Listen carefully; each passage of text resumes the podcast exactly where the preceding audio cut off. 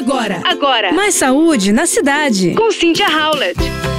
Onda de calor que assola o país. São Paulo, Rio de Janeiro, chegamos a 40 graus de sensação térmica acima de 50 graus e é conhecido como ameaça aqui para nossa saúde. Mas não somente a saúde dos humanos, a saúde dos cães e gatos também correm riscos com esse calor.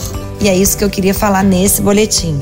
Cães e gatos podem sofrer com desidratação, isquemia e problemas no coração ao enfrentar essas altas temperaturas. Ambos, ao contrário de humanos e outros animais como cavalos, não possuem glândulas sudoríparas. Eles não transpiram pelo corpo e não conseguem controlar a temperatura corporal por meio do suor. E eles usam no lugar desse recurso a respiração para resfriar o corpo. Por esse motivo, os cães e gatos tendem a ficar mais quietos e letárgicos no calor.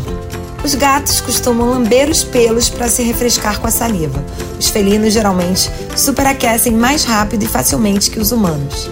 Eles podem enfrentar a hipertermia, que é justamente esse aquecimento corporal pela falta da regularização da temperatura, algo que pode ser fatal para os animais. E entre os principais sinais que devemos ficar atentos são o estado de letargia, sonolência, respiração ofegante excessiva, tremores, salivação, inquietação e falta de apetite. Sintomas mais graves como diarreia e vômito, gengivas e línguas arroxeadas e falta de coordenação motora podem ocorrer também. Portanto, fique atento. Cuidado na hora que for passear com seu cachorro.